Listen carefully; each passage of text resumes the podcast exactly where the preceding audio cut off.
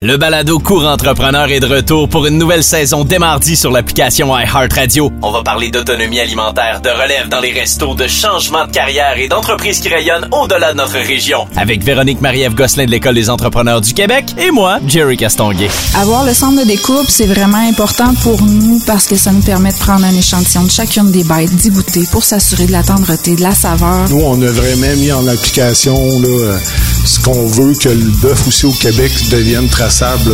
La seule limite qu'on peut se donner, c'est celle qu'on s'impose. Puis Je veux pas m'en imposer. Fait que la personne, elle m'écrivait, puis elle me dit Moi, je veux ce modèle-là, avec cette couleur-là, ce format-là, puis j'y faisais. Mais à un moment donné, je me suis rendu compte que je me sentais comme une machine. 70, 75 en réservation qu'on allait se faire démonter avec les terrasses pleines. Même si je savais, j'aurais pas voulu être ailleurs. Cours Entrepreneur, un balado qui met en lumière les entrepreneurs de chez nous avec l'École des entrepreneurs du Québec Campus Bas-Saint-Laurent. Disponible sur l'application iHeartRadio. Courant entrepreneur.